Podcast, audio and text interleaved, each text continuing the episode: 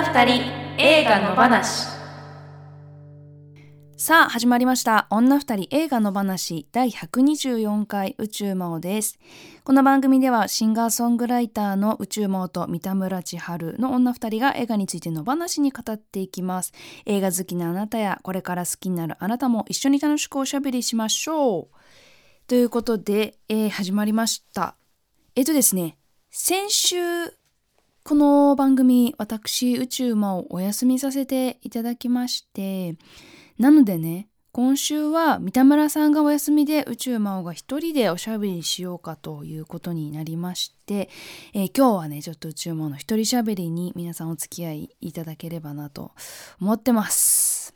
でまあ先週ねなぜお休みしたかと言いますとですねちょっとね最近予定を詰め込みすぎまして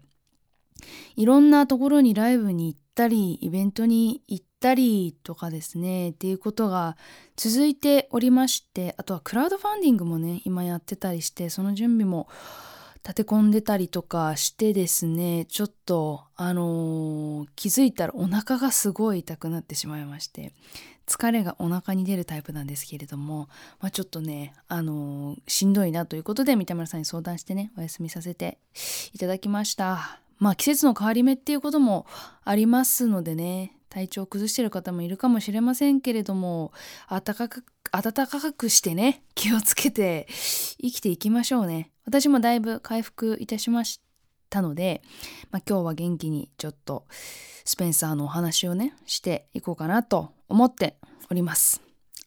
まあでもその前にちょっとその近況についてねもう少しお話しさせてもらえればなと思うんですがえっ、ー、とそういろんなところに行かせてもらっていてですね。でね映画のトークイベントもねあったんですこの間、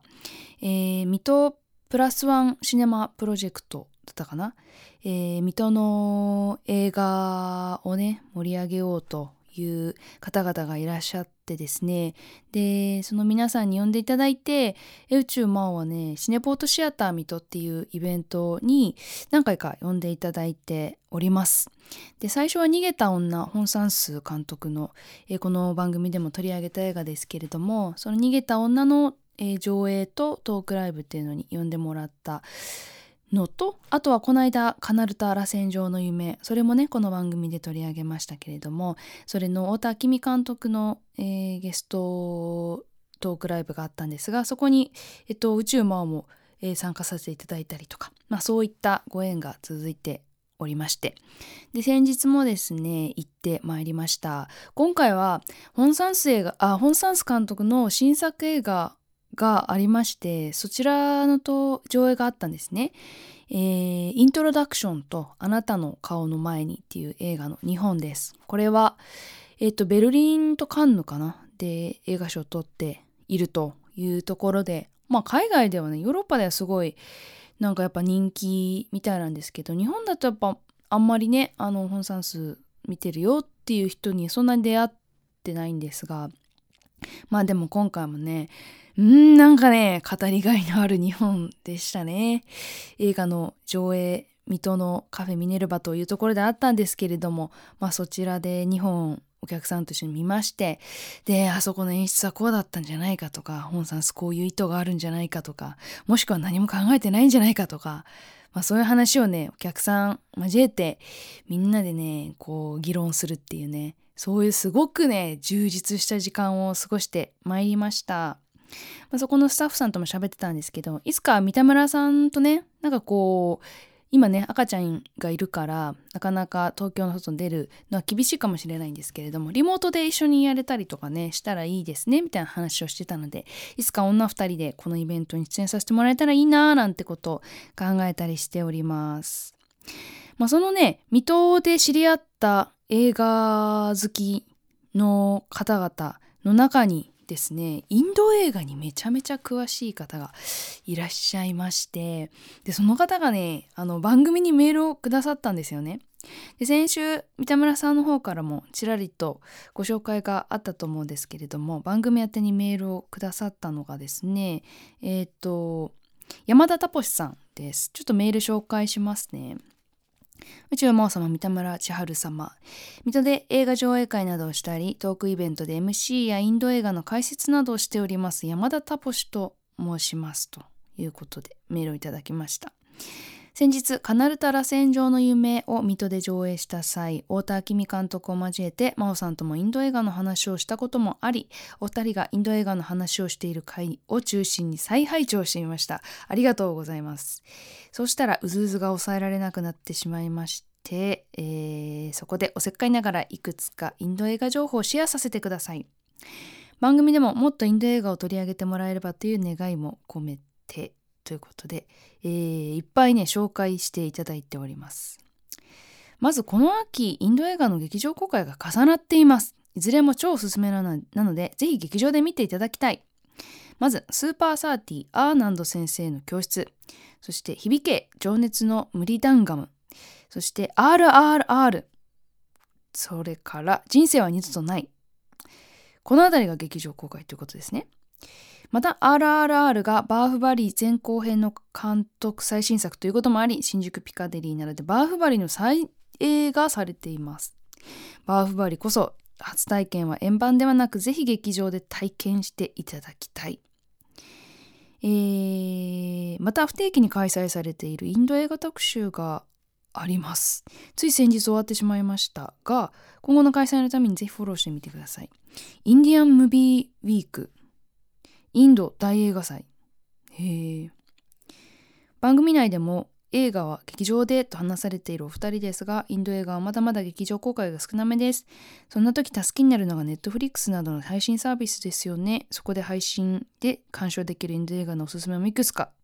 ということでいくつかもねあのお名前を挙げていただいております。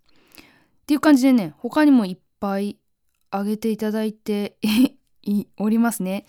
以上情報型は重々周知の上ですが気が向いた時に参照する感じで活用してもらえれば嬉しいです。ようこそインド映画の前。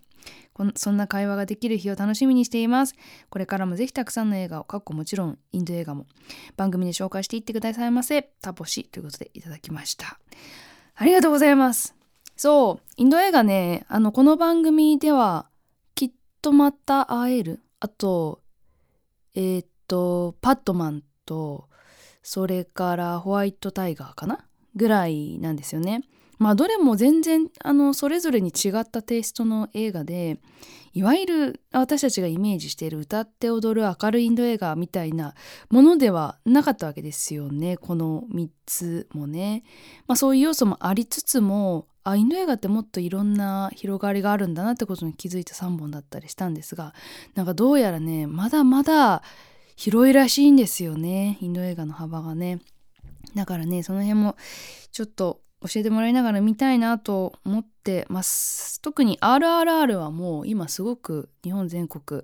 いろんなとこでやってて、まあ、とにかくバーフバリのこともあってね注目されてるっていうことですので行きたいなと思ってます。バーフバリも私見れてないからね。行っとかなきゃなって思って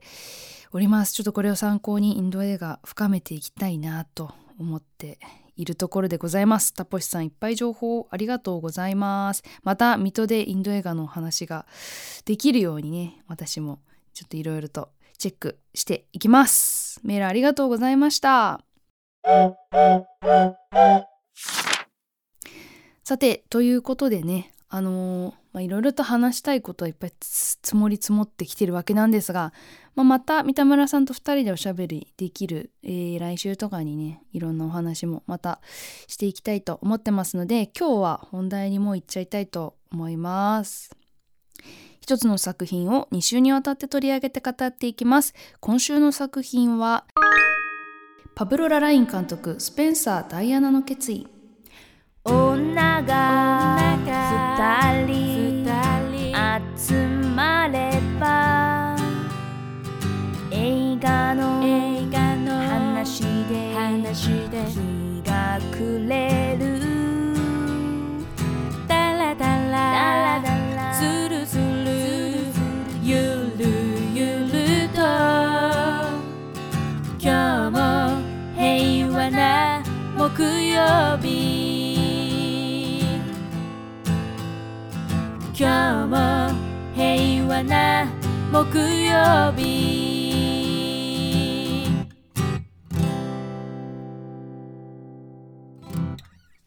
いうことで、えっと、こちらの映画の三田村さんの推しポイントをね先週2つ挙げていただいておりましたけれども、えー、今週はですね宇宙魔王から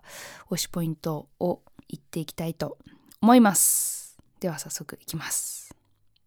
女二人の推しポイント。この映画の推しポイントをお互いにプレゼントしよう。プレゼントじゃないね。プレゼンしようというコーナーです、まあ、大体意味は一緒ですけれども。では宇宙魔王的推しポイントいきたいと思います。宇宙魔王的推しポイントその1クリステン・スチュワートの圧倒的な生命力。を感じましたね。えっ、ー、と、この主演のね、ダイアナを演じているのがですね、クリステン・スチュワートですけれども、この番組ではハピエスト・ホリデーに出てた女優さんですかね。で、あの、本当に最初に見た時はすごくダイアナに似せてるねメイクをしてお芝居をして所作がもうそのものになりきっていてっていうもう本当に圧倒的な存在感でねダイアナっていう人そのものだなというふうに最初は見えるんですけれどもあのだんだんねもうクリステン・スチュアートにしか見えなくなってきましたね私はね。なんかやっぱりね内側からにじみ出る生命力っていうかリアリティのある感じっていうかなんかこう制御できないパワーみたいなものをねすごくこの映画で感じましたねでもその役柄的にはすごくその環境に悩んでいてそのね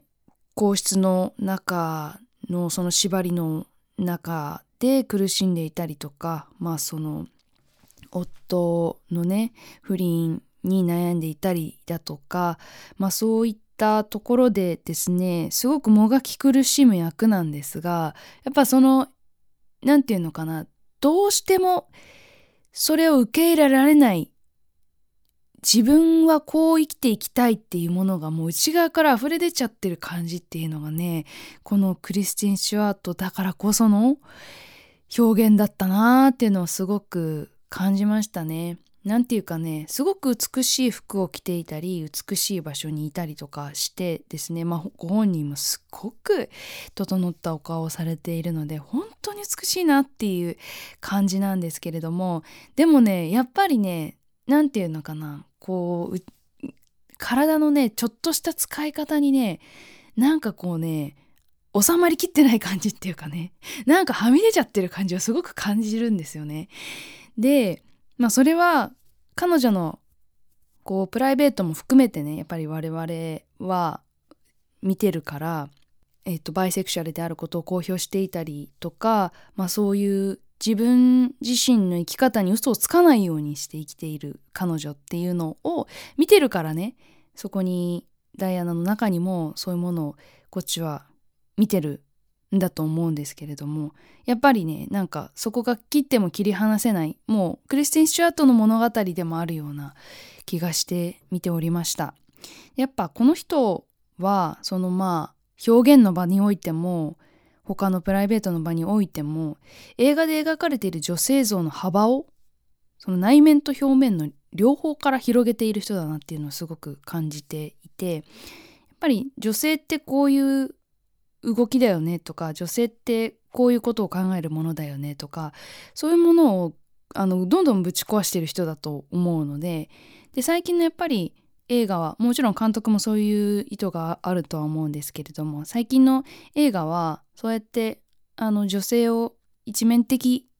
でだけじゃない描き方をしてるものがすごく多いので、まあ、その流れの一つだとも言えると思うんですが、まあ、すごくねあのダイアナっていう人でもうんこういう風な何て言うのかな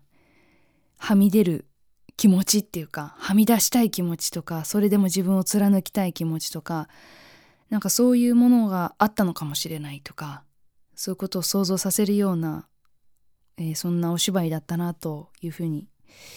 思いました。そのねやっぱねすごい美しいっていうところがうーんまあ映画の中でもよく描かれてたのでまあ、ちょっと次の推しポイントに行ってみたいと思います。宇宙魔王的推しポイントその2美しさを武器にするということが描かれてたと思います。なんだろう。そのすごくねいろんなお洋服を着ていろんなシーンがこう立て続けに出てくるシーンがあるんですね。一連の流れがあったりとかして。なんか時系列とか時勢とか結構めちゃくちゃだと思うんだけどとにかくね本当になんかこうもう素敵なお洋服と本当に美しいクリステン・シュワートと本当に美しい宮殿とかねなんかそういうお家とかお庭とかそういうものが描かれるところがあってでまあ彼女は何だろうな服決められた服を毎朝渡されて朝はこれ昼はこれ夜はこれみたいな感じで言われた通りのことをやるしか選択肢がなかった人なんですけれどもまあ言ってしまえばそういうのはお人形さんのようだとも言えるんだがでもやっぱその服を着た時の彼女が放つオーラっていうかもうその美しさで人を黙らせるみたいな。なんかそれってすごい武器だなと思って。やっぱ内面からね出てくるものがないとああいう美しさにはならないよなって思うんですよ。だからねなんかその自分がの容姿を何て言うのかなある意味で搾取され続けているところもあったと思うんだけどダイアナっていうのは。でもやっぱそれを一方であの武器にできるっていうところがうんはすごくポジティブに捉えていいことじゃないかなというふうに思ったんです。だからそのこの今のね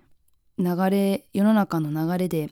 ルッキズムの議論をねする時とかにその容姿っていうのをどのような文脈で語るかっていうか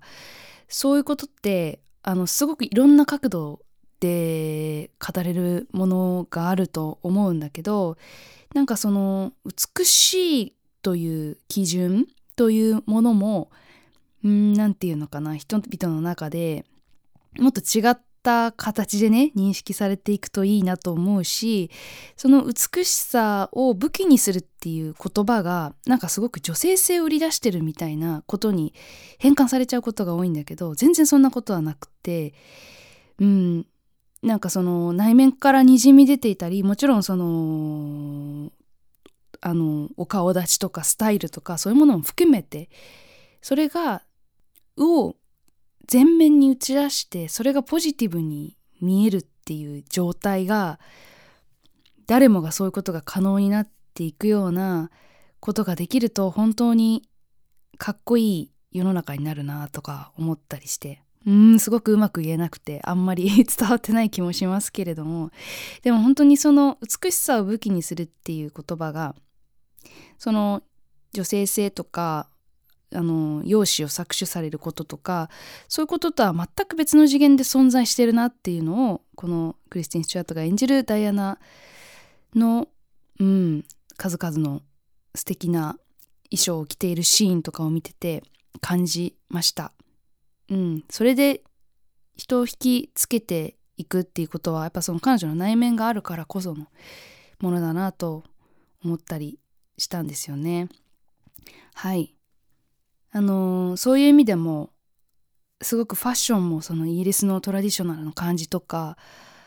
がすごく映ってたりとかあとはそのダイアナだからこそ着れるものとかなんかそういうものを楽しむっていうのはうんすごく楽しめる場面でもあるんですよね。もうクリスティン・スチュアートが私は大好きなのでもう彼女がいろんな服着てるっていうだけでもすごく楽しかったですね。まあ、その場面一つとってもすごく楽しめる要素だなというふうに思いましたはいうんなんかねこの映画はいろいろな角度から語れるところがあると思いますのでまたね三田村さんとちょっと裏の話の方で2人でネタバレっていうかなんかこう最後に向けての展開とかえー、そうあの友人との関係とかねなんかそういう部分も含めてちょっと話したいなというふうに思っておりますので宇宙魔王の推しポイントはこの辺りにしたいと思います。今夜朝まで映画もいいよね。二人の話。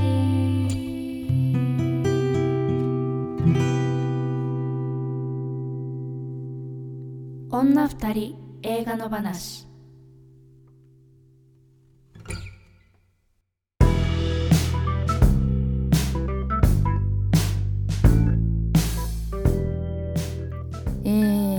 スペンサー・ダイアナの決意を一人で押してみました。ダイアナって、まあ、三田村さんもちらっと言ってたと思うんですけどなんかあんまりだから私の世代だとそんなに記憶に残ってないんですよね、まあ、本当に子供の頃小学生ぐらいの時とかに、まあ、すごく綺麗な人がイギリスの皇室にいるみたいな。印象。でなんかかなりスキャンダラスな話もたくさん飛び交っているなんていうのもまあその後ね。うんなんか自分で調べたりしてああそういうことがあったんだみたいなことを知ったりとかするぐらいな感じ。もうゴシップとしてなんか消費してたようなとこがあったんだけどうんなんかねこれはやっぱりなんだろうな時代が変わったことによって人々が想像する範囲が広がるっていうか視点が変わるとかねっていうことがあると思うのでもうまさにそういう視点で作るには最適な映画だったんじゃないかなというのは感じました。これって日本で作れるかな？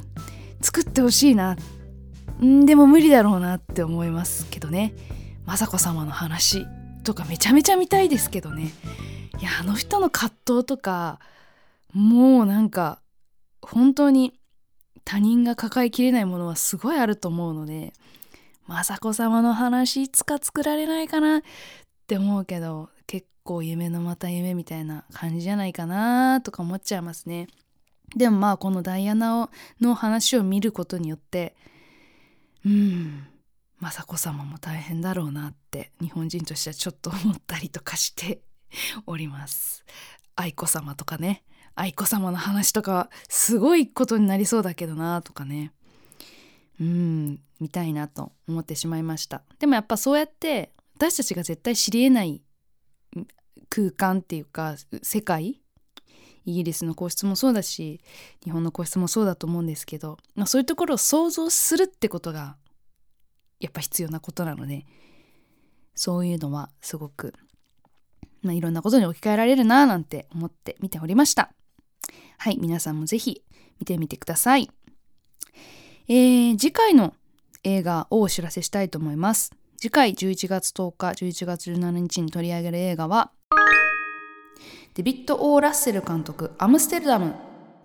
えっと東京国際映画祭がついこの間までやってましたけどそこでもやってたのかな？っていうので、まあ、ちょっと気になってたので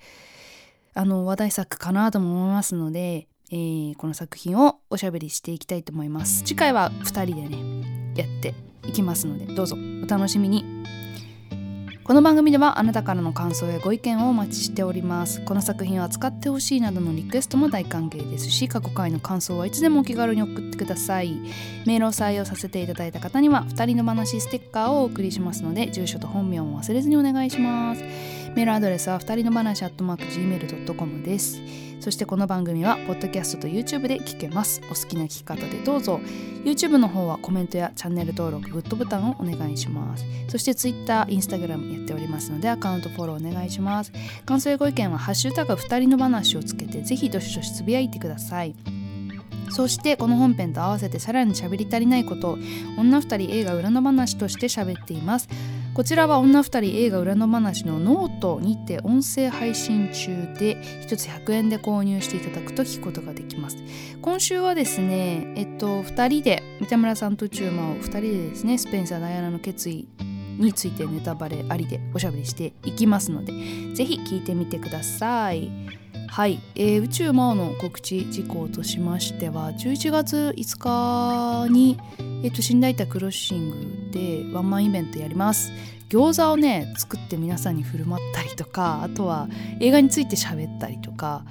まあ、そんなことをしたりまあもちろんライブをしたりとかそういう感じでちょっとまあ忘年会チックな感じでやろうかなと思ってますのでぜひ遊びに来てくださいそしてクラウドファンディング新しい音源制作に向けて、えー、続いてますのでこちらもぜひ応援よろしくお願いいたしますえー、来週も木曜夜8時に配信です。ぜひ聞いてください。ここまでのお相手は宇宙魔王でした。来週は2人でおしゃべりしますよ。